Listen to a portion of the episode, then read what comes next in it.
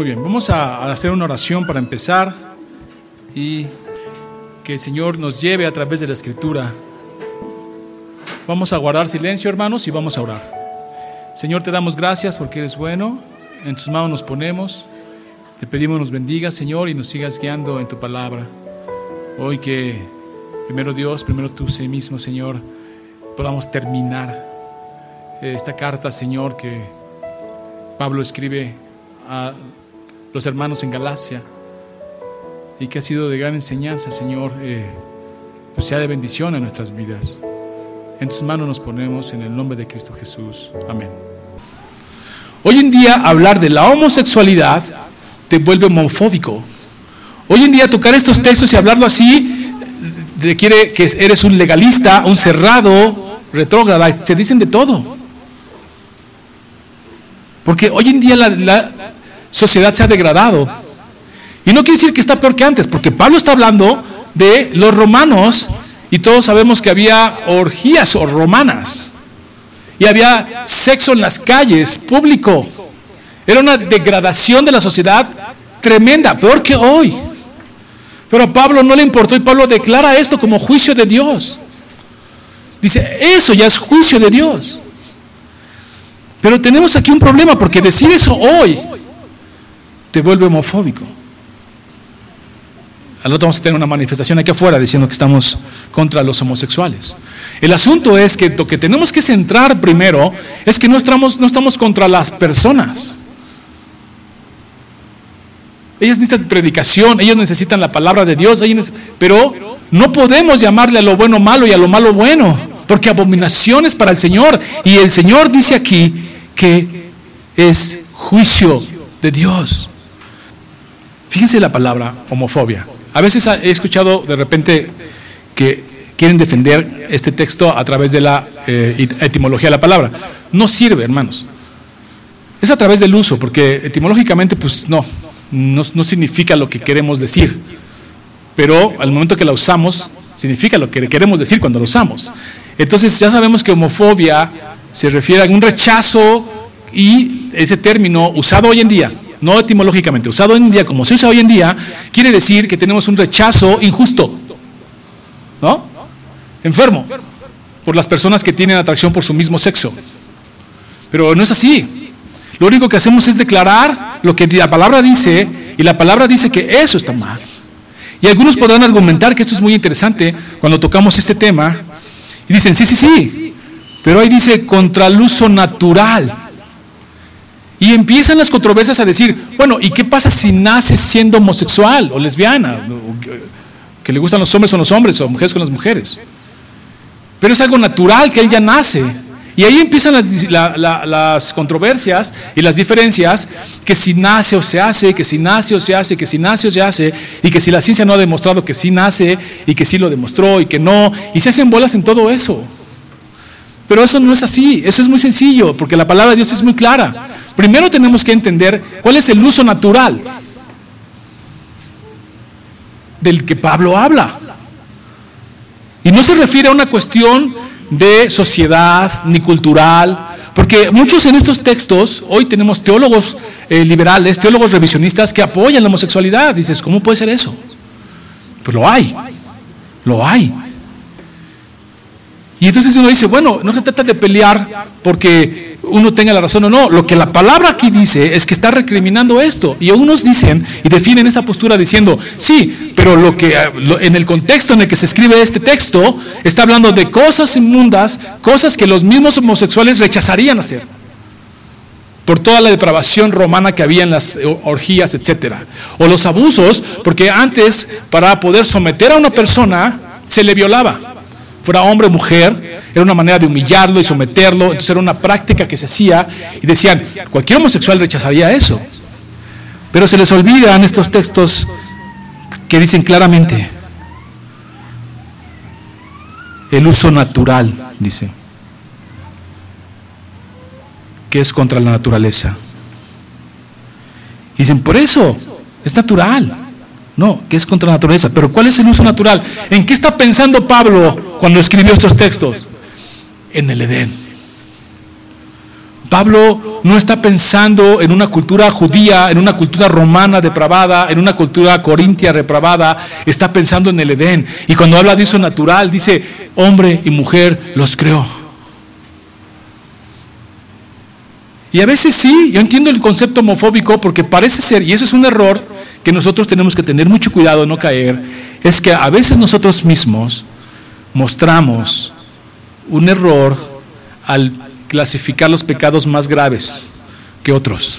Es un error. Porque entonces sí tienen razón. Somos homofóbicos. Pero nosotros no es así. Simplemente que nosotros sabemos, porque vamos a ver más adelante una lista de pecados que Pablo enseña. Una lista de pecados. Pero Pablo está mirando hacia el Edén y está viendo que Dios, ¿qué hizo Dios? Hombre y mujer. Y después, ¿qué dijo? Vio que era bueno. ¿Hasta ahí vamos bien? Dios dice en el Edén y vio que todo era bueno. ¿Y cuál fue el diseño de Dios? Hombre, mujer. Decir que otra cosa es buena, aparte de lo que Dios dijo que era bueno, eso es pecado. Ese es donde está la distorsión. Es como si dijéramos, Señor, se te olvidó que también podemos estar entre nosotros y entonces también somos buenos.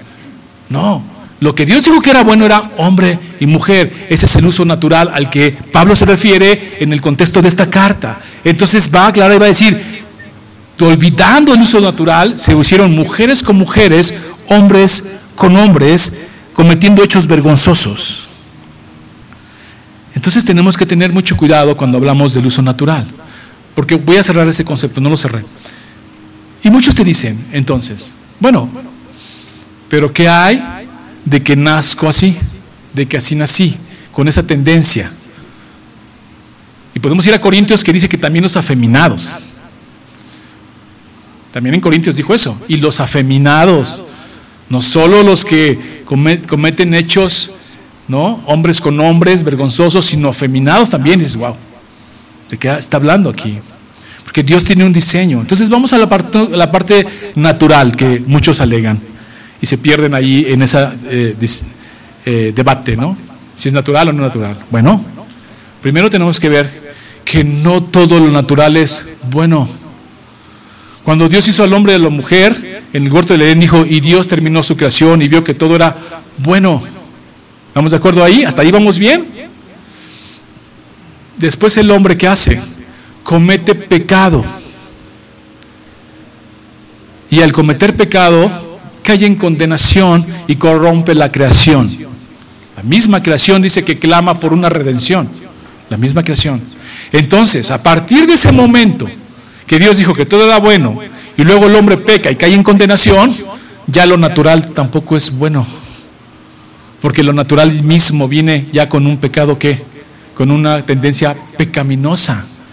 Entonces, a mí no me interesa si es natural o si lo adquirió con un trauma, alguna situación que le pasó, es malo.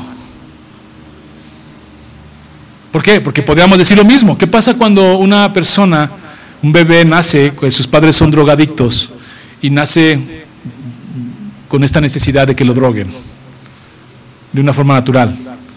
Lo hacen y después lo van bajando, ¿no? Pero decimos que es bueno. Y que porque es natural que viva toda su vida drogado el niño.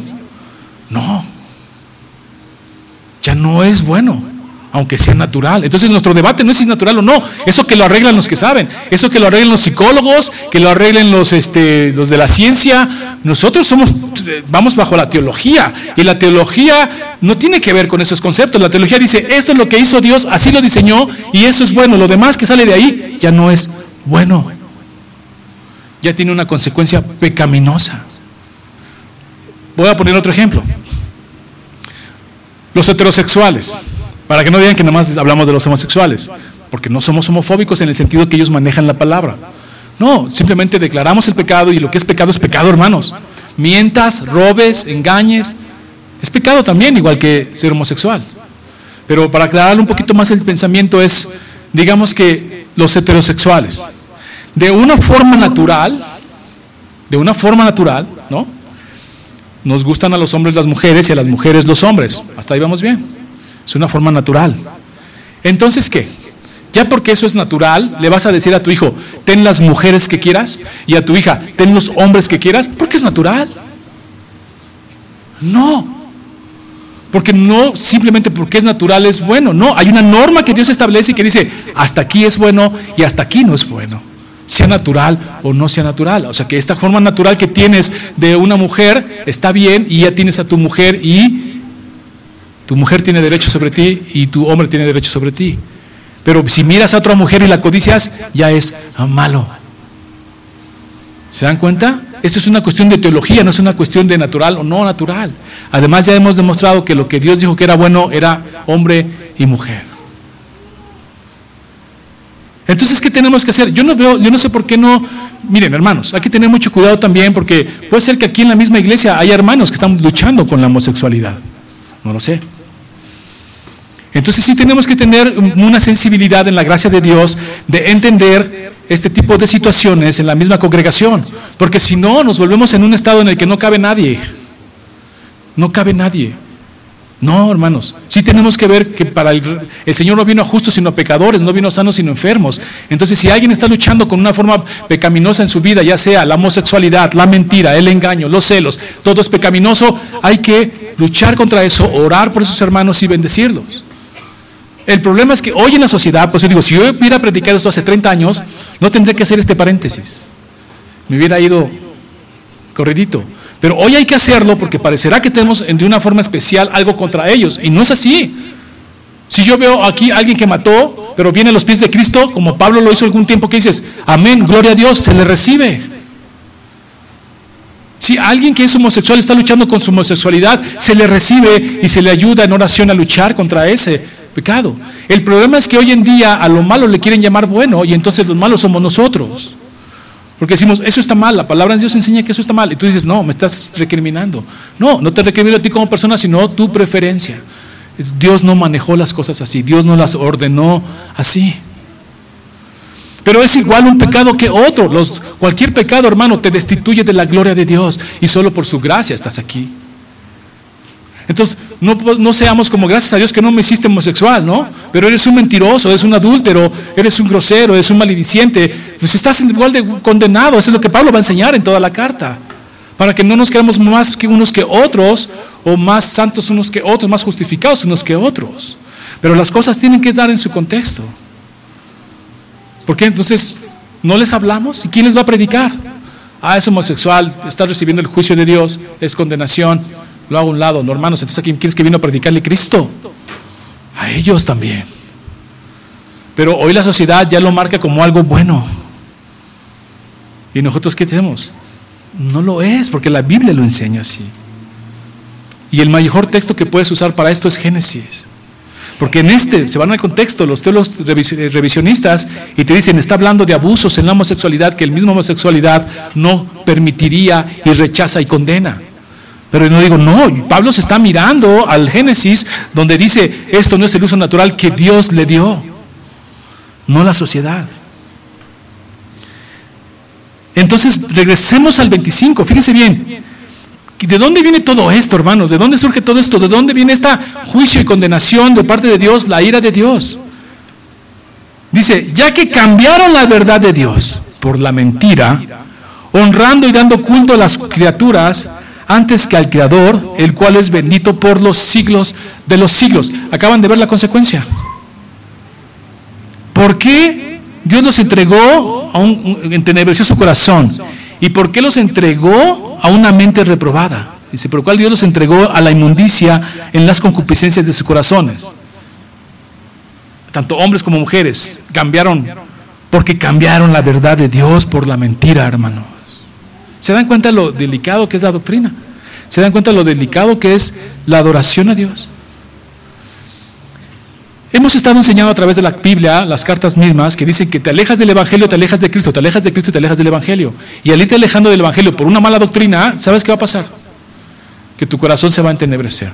Porque vas a terminar dándole la gloria al hombre en lugar de darle la gloria a Dios. Y eso trae consecuencias. Porque tú, y voy a retirar, porque tu corazón se va a entenebrecer. Y entonces el Señor, como no le das la gloria, va a marcar su juicio contra ti. Y te va a entregar a, una, a la concupiscencia de tu corazón. Y aquí Pablo está mirando a la cultura romana, porque por eso pone este ejemplo. Porque también eran bien depravados los, la, la cultura corintia. ¿Estamos de acuerdo en eso? Pero aquí por las orgías romanas que había. Entonces Pablo mira el contexto y dice, eso ya es juicio de Dios. Están deshonrando sus propios cuerpos. El cuerpo es templo del Espíritu Santo, no es, su, cuerpo, no pueden hacer eso con su cuerpo, pero lo hacen porque ya Dios está marcándoles juicio. Por, haber, por no haberlo reconocido como Dios. Y como el 28, y como ellos no aprobaron tener en cuenta a Dios, fíjense el juicio de Dios, hermanos. Esto te va a dar miedo. Eso es de temblor y temblor. Dios los entregó a una mente reprobada para hacer cosas que no convienen. Y a veces uno puede mirar a la gente y decir, pues está muy bien. Son exitosos, les va excelente, miren todos los bienes que tienen. Pero si no tienen a Dios, si no levantan la mano a Dios, eso ya es juicio. Y luego vemos cómo estas personas, por el mismo eh, envanecimiento en sus mentes, empiezan a hacer cosas peores. Dice, Dios los entrega a una mente reprobada. ¿Sabes qué es lo peor que le puede pasar a un ser humano? Ser destituido de la gloria de Dios. El problema es que no lo saben. Entonces andan por ahí pensando que están muy bien.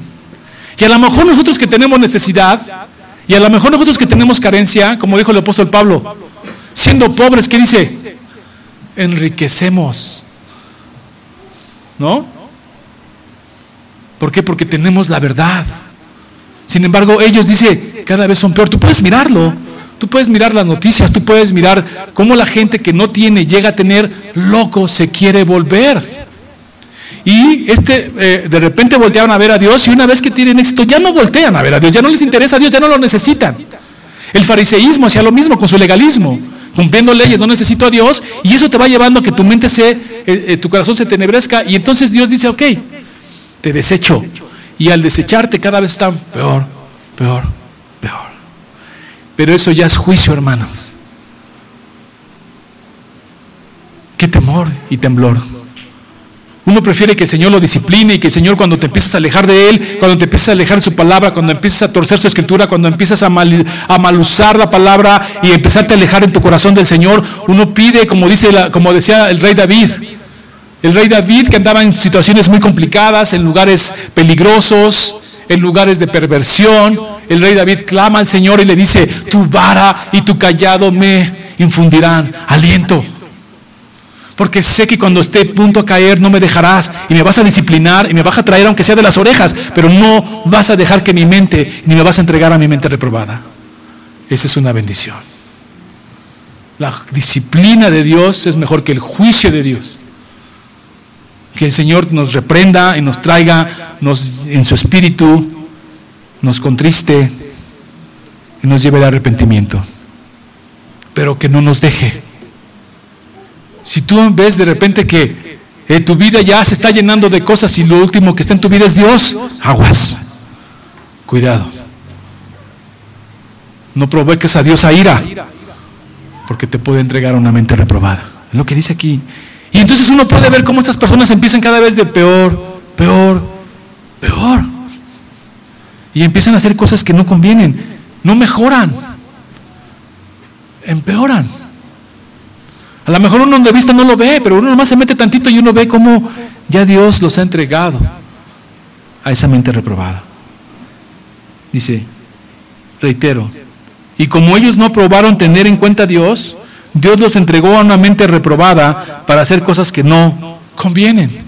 Y déjeme hacer un paréntesis ahí, nada más para, eh, como dice, nadie tiene excusa, quien quiera que sea, ¿se acuerdan?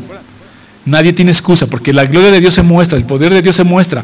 Hoy en día necesitas más fe para negar a Dios que para aceptarlo. Es tan evidente en la creación, es tan evidente en las vidas, es tan evidente en el universo que necesitas más fe para no creer en Él que para creer en Él. Pero si tienes una mente, eh, si hay mentes reprobadas, retorcidas y vanidosas que no lo aceptan, ¿qué va a pasar? Aquí vienen las consecuencias, aquí viene el aire de Dios. Pero a donde quiero llegar, dice que los entregó una mente reprobada para hacer cosas que no convienen. Pablo está mirando a los romanos en sus orgías, en sus depravaciones, de tal manera que les da esta carta, les da este texto, pero también este texto nos alcanza para cualquier cultura. Uno puede mirar las culturas eh, antiguas, aztecas, olmecas, y que hacían cosas que no reconocían a Dios y que honraban a las criaturas y que honraban a los reptiles. ¿Qué pasaba con ellos? Uno podía ver sus sacrificios, mataban niños, quemaban niños vivos como sacrificio a sus dioses. Y es, dice, aquí es donde cabe esto. No están realmente adorando a Dios, están adorando a lo creado en lugar del creador y entonces sus mentes se van degradando y empiezan a hacer cosas terribles. Hoy ya no tenemos eso, pero uno puede ver cómo lo van haciendo peor, peor. Secuestran, matan. Es una mente reprobada. Ah, que hay misericordia. Hay misericordia. Que hay esperanza. Hay esperanza. Pero nunca olvidemos al Dios de las Escrituras. Yo recuerdo ver las noticias que este famoso secuestrador, el Mocha Orejas, declarar que era cristiano y estar arrepentido. No lo sé, solo Dios lo sabe, pero se publicó que estaba, era cristiano y que se había arrepentido. Hay misericordia, alcanza misericordia. Pablo mismo dice, yo perseguí a la iglesia. Alcanza la misericordia. Pero es ahí donde tenemos que orar y decir, Señor, no me dejes caer en tentación, líbrame del mal. Y luego fíjense bien cómo sigue Pablo hablando de la completa depravación del hombre. Que una vez que no está en Dios, lo que sigue es perversión. Dice, ya que los entregó una mente, dice el 28, ya que los entregó una mente depravada, ¿sí? Fíjense lo que va a pasar. Estando, en el 29, estando atestados de toda injusticia, atestados, o sea, ni siquiera dijo llenos, sino atestados, como ya no le cabe más, pero le pones más y le pones más, ¿no? Y fíjense bien, atestados de toda injusticia. Aquí es donde tenemos que tener, hermanos, mucho cuidado, porque tenemos que mirar la homosexualidad, que Pablo está explicando como desde un contexto romano, hacia los demás pecados que va a marcar, porque están en la misma lista. Es más, están en el mismo capítulo.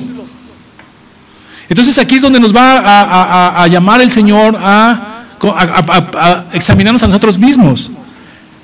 Injusticia, dice. Fornicación.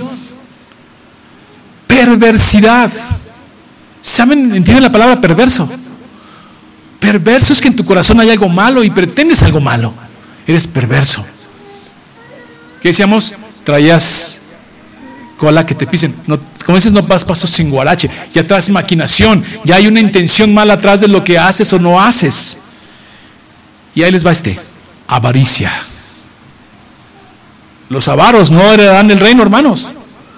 La avaricia es una forma de idolatría, maldad, llenos de envidia. Y habíamos explicado, envidia es una cosa que locura. Es locura, algo que te invade y que no sabes por qué, pero te da envidia el bien de otros. Homicidios, contiendas. Y la contienda tiene que ver con la división. Porque donde hay contienda hay división y donde hay división no hay un vínculo de la paz y donde no hay un vínculo de la paz no está el Espíritu Santo. Porque la unidad es fundamental en, las escrituras. Dios es uno. Pero la contienda crea división, engaños y malignidades. Otra vez, malignidades. Engaños. Entonces uno tiene que ver la lista y decir, ya no tienes que mirar al homosexual de tal manera que él es más pecador que tú. Uno tiene que ver toda la lista y decir dónde, dónde yo estoy luchando y dónde yo no estoy queriendo esto en mi vida ya más y dónde quiero que Dios me bendiga y me quite esto. Y sigue, hermanos, murmuradores. ¿Qué es una murmuración? ¿Saben que hay, hay una cosa terrible que es la murmuración? Tú suelta una murmuración y déjala solita, mira. Es como, como una especie que va flotando así. Se va yendo, se va yendo, se va yendo. Con una murmuración. Tú murmuras algo de alguien y se va y se extiende la murmuración. Y está hablando aquí que eso el Señor los entrega a una mente reprobada y entonces cada vez son peor y empiezan a hacer todo este tipo de cosas. Entonces uno, lo que está Pablo haciendo aquí es decirle, a ver, líbrate de una de estas. Uno tiene que decir, no, hay una en la que yo no me libro, a lo mejor yo no sí, no soy homosexual, pero sí soy murmurador y entonces tengo que tener mucho cuidado porque porque esto se lo tengo que entregar al Señor y tengo que luchar contra ello y que el Señor me limpie. Pero donde yo empiece a practicar estas cosas, estoy más cerca de este perfil de personas de que Pablo dice que no van a recibir la gloria de Dios y que Dios ya los desechó. Murmuradores, detractores. Es como tienes un corazón partido. Aborrecedores de Dios. Injuriosos lanzar injurias, maledicencias, ¿no? Maldiciones, soberbios. Bueno, yo creo que este en alguna manera nos pega a todos. La soberbia. De alguna manera luchamos ahí todos con esto. Soberbios, altivos, inventores de males. Y esto en alguna manera da miedo, pero gloria a Dios que los que ya pasamos por este periodo libramos esta parte, desobedientes a los padres. Hay un texto de Deuteronomio que dice que si tienes un hijo rebelde con tu más, así es la ley de Moisés, dada Moisés.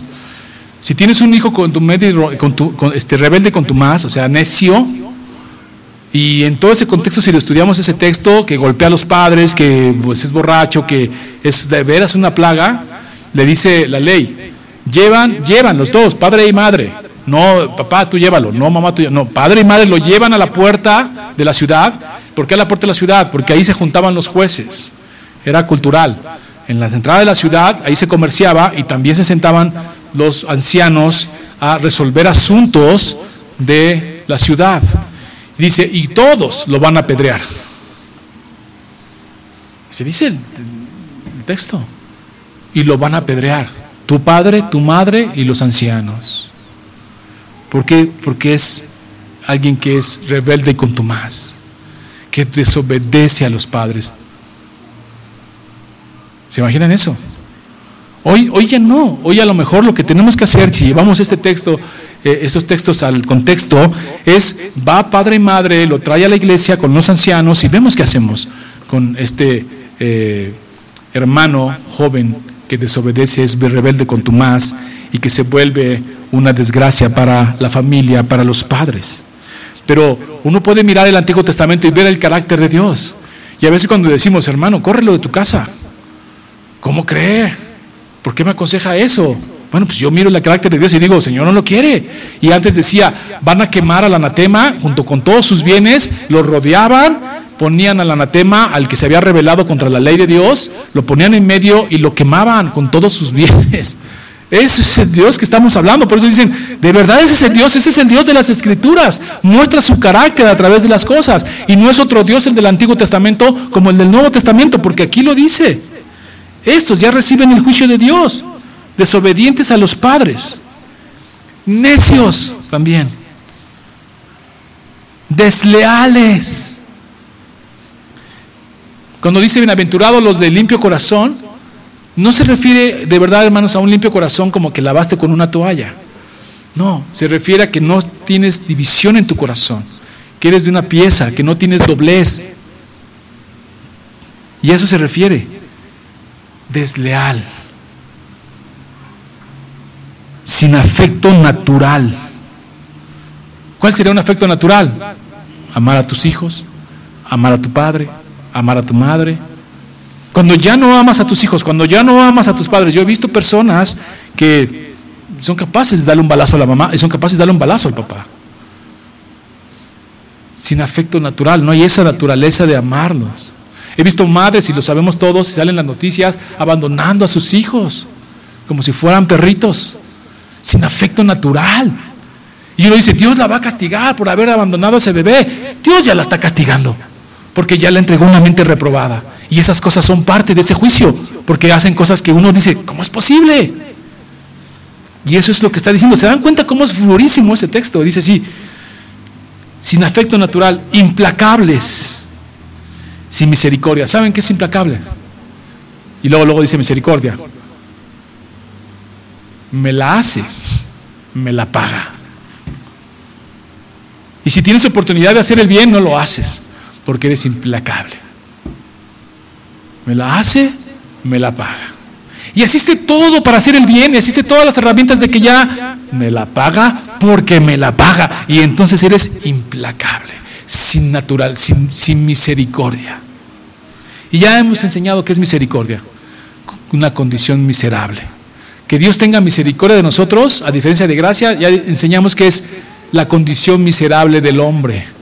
Entonces tú ves a alguien en una condición miserable, arrepentido, con un corazón contrito y humillado, ¿y qué haces? ¿Tienes misericordia o no?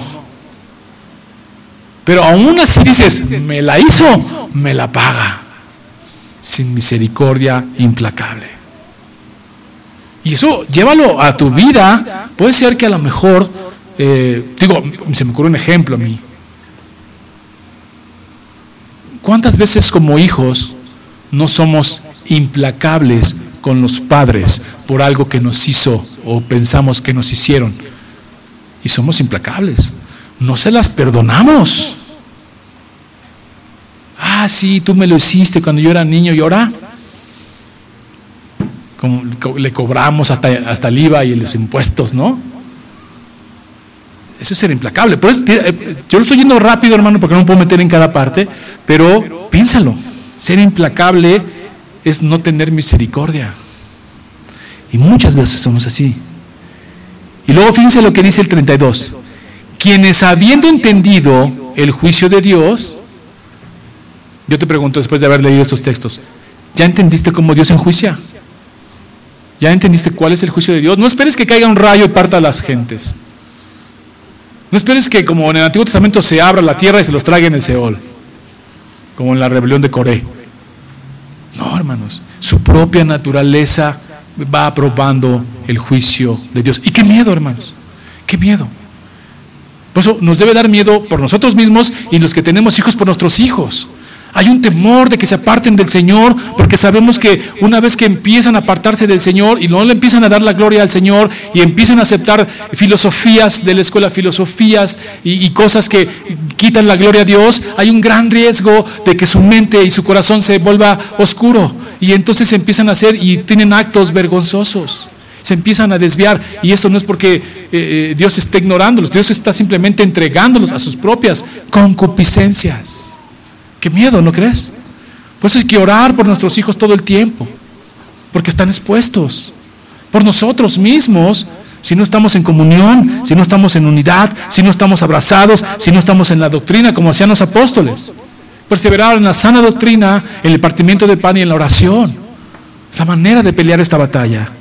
Dice, quienes habiendo entendido el juicio de Dios, y aquí está, que los que practican tales cosas son dignos de muerte. Los que practican. También ya hemos enseñado esa palabra.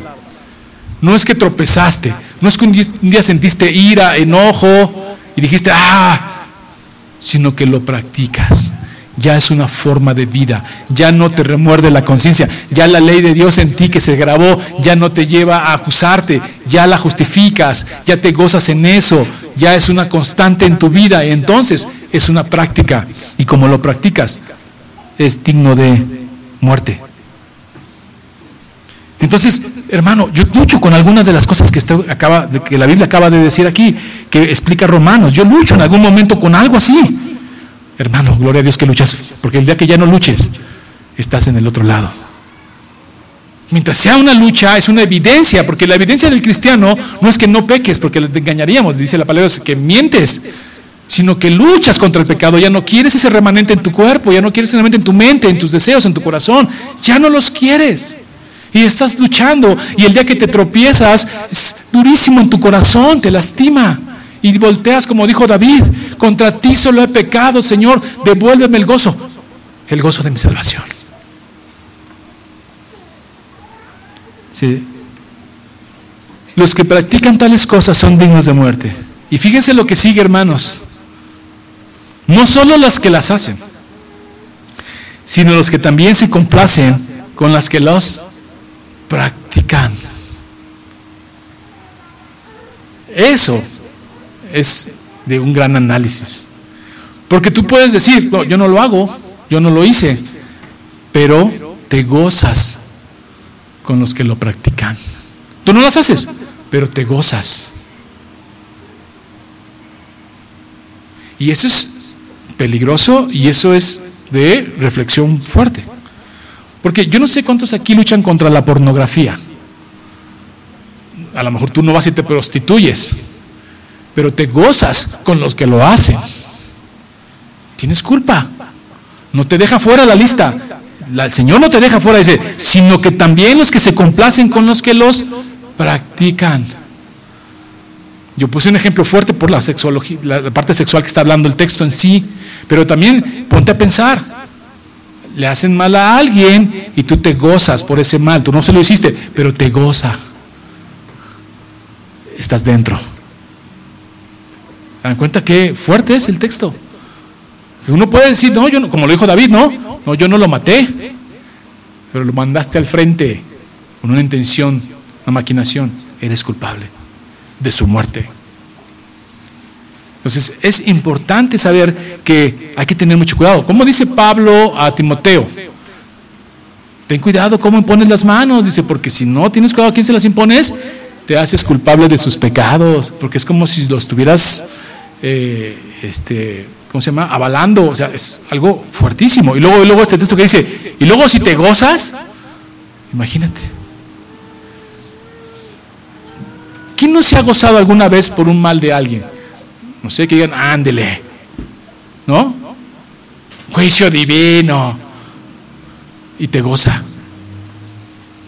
No debe de gozarnos. Debe de entristecernos.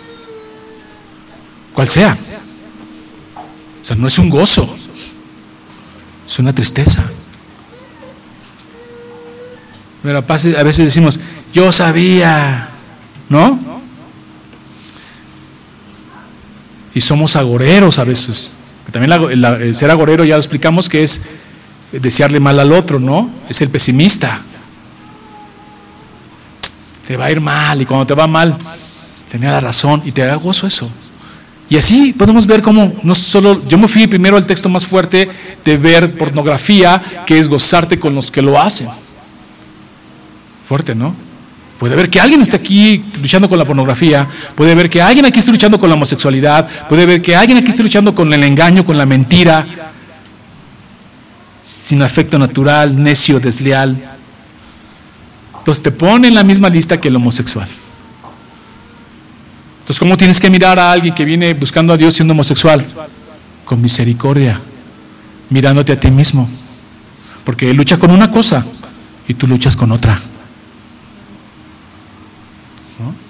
Lo que sí no vamos a permitir es que a lo bueno, a lo malo le llamen bueno, porque abominación es para Dios. Eso sí no. Si tú vienes a decir que, pues todos roban, ¿no? Estás en el trabajo, todo el mundo roba, todo el mundo ahí hace cosas en su trabajo, pues todo el mundo roba, yo también, ¿no? Ni se van a dar cuenta. No, hermano. No le llames a lo malo bueno, no está bien, aunque todo el mundo lo haga. Hoy todo el mundo puede decir cosas, a través de nuestra cultura, a través de nuestra sociedad, a través de nuestras leyes, pero eso no es la ley de Dios. Por eso Pablo va a decir, imagínense que Pablo le dice esto a los romanos, ¿no? Y que le llegue su carta al emperador, ¿qué anda diciendo este? ¿Que, qué, que estas fiestas que yo tengo, que son este, de dioses, eh, irá y juicio? Pues sí, porque no es lo que Dios hizo. Entonces quiero cerrar aquí cuando, con el texto que dice al final. Quienes habiendo entendido el juicio de Dios, yo te pregunto hermano, ¿ya entendiste cuál es el juicio de Dios? Porque si no, vuelve a, ahora que llegues a tu casa, vuelve a leer este pasaje, Romanos, del 24 en adelante hasta el 32, y ve cuál es el juicio de Dios. Entonces tú puedes ver cómo Dios no está ahí sin hacer nada, ¿eh? Porque parece ser, ¿no? Que una sociedad que se va degradando y se va corrompiendo, va a ser que Dios no está haciendo nada. No, Dios está haciendo juicio. De hecho, podemos ver una palabra que dice eh, que la palabra de Dios no vuelve vacía, sino vuelve hasta que hizo para lo que fue enviada. Y uno a veces piensa que nada más es cuando predicas y viene gente y ya entregué mi vida a Cristo. No. Porque puede traer gracia o puede traer juicio. Si tú le preguntas, le predicas a 50 personas y ninguna de ellas llega al Señor, para ellos fue juicio. La predicación de la palabra. Porque cuando lleguen a la presencia del Señor y digan, a mí nadie me dijo nada, decir, sí, sí se te predicó. Eso es juicio para ti. Esa palabra que era para bendición, para gracia, se volvió juicio para ti. Entonces, este es el punto, no vuelve vacía. Entonces yo puedo entender cuál es el juicio de Dios. Hoy en día puedo entender cuál es el juicio de Dios. Entender que hay cosas que Dios permite por su misericordia y otras por su juicio.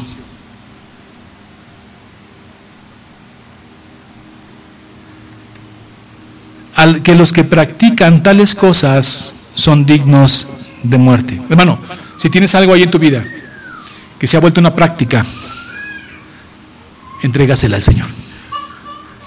Aquí está. Ahí está la lista, no te la voy a repetir. Es larga. Homosexualidad, lascivia, eh, fornicación y bueno, ahí está la lista, larga, larga, larga, larga. Si algo de esto, hermano, en tu vida es una práctica, entrégasela al Señor.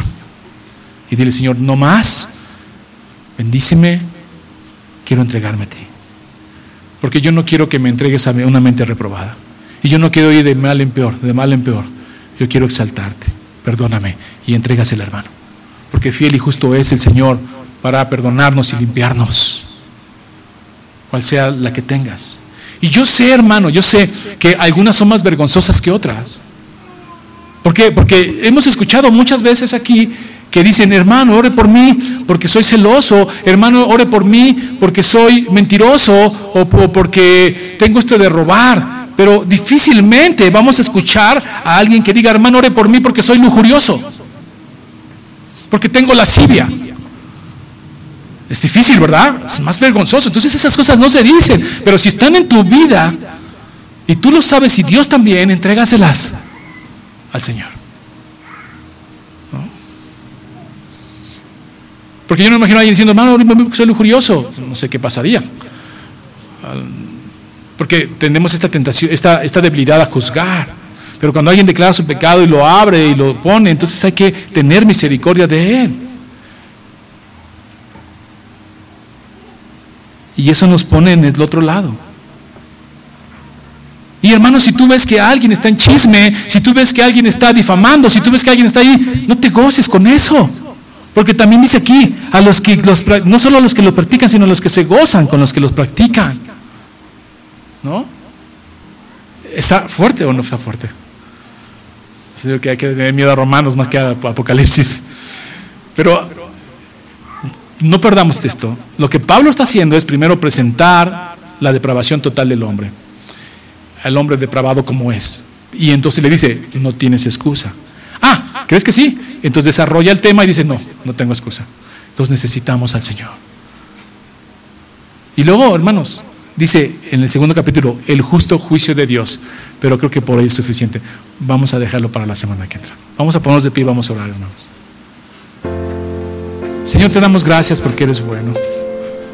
Te damos gracias por esta carta, Señor, que podemos estudiar, leer. Pero queremos que en tu Espíritu Santo que mora en nosotros, Señor, pues la vuelva viva y eficaz en nuestro corazón. En algún punto, Señor, hablas de nosotros. En algún punto nos tocas a cada uno, Señor. Que podamos tener esta confianza de venir a ti, Señor, y descargar todos nuestros pecados. Fiel y justo eres. Además, no hay nada oculto a tus ojos, Señor. A lo mejor en la congregación sí, pero a tus ojos no. Y eso lo vuelve más fácil. Porque si tú lo sabes, Señor, es un momento de arrepentirnos, entregártelo y dejar de hacerlo. Y no más, Señor. Queremos, Señor, que tu gracia nos alcance por fe y para fe. Porque el justo por la fe vivirá, Señor. Pero tener en cuenta estas cosas, Señor, que tú revelas aquí a través de la carta, para que el que piense que esté fuerte mire que no caiga. Y tener misericordia, Señor, y mostrar tu rostro. Yo te pido por mis hermanos, si están en una lucha, cualquiera que sea, Señor, les des la fortaleza, porque la victoria está en ti, Señor, en la cruz y en la resurrección. De tal manera que puedan tomar esa victoria, Señor, y dejar cualquier práctica que tengan o que se les esté haciendo una práctica, Señor. Bendice a cada uno de los que estamos aquí en el nombre de Cristo Jesús. Amén. Dios los bendiga, hermanos.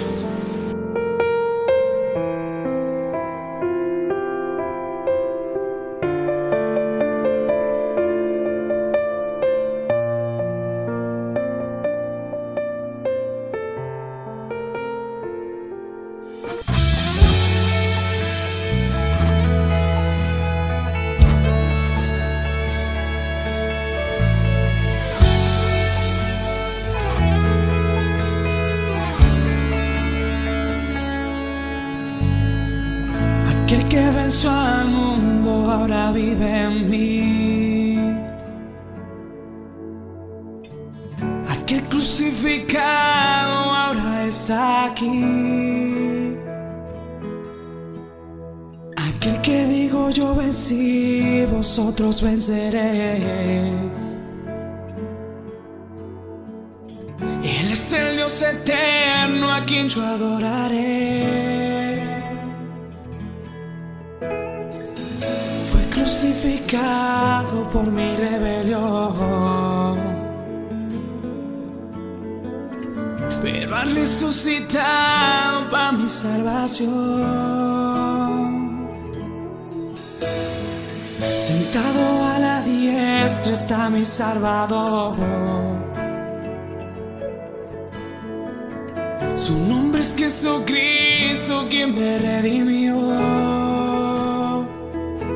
Yo venceré.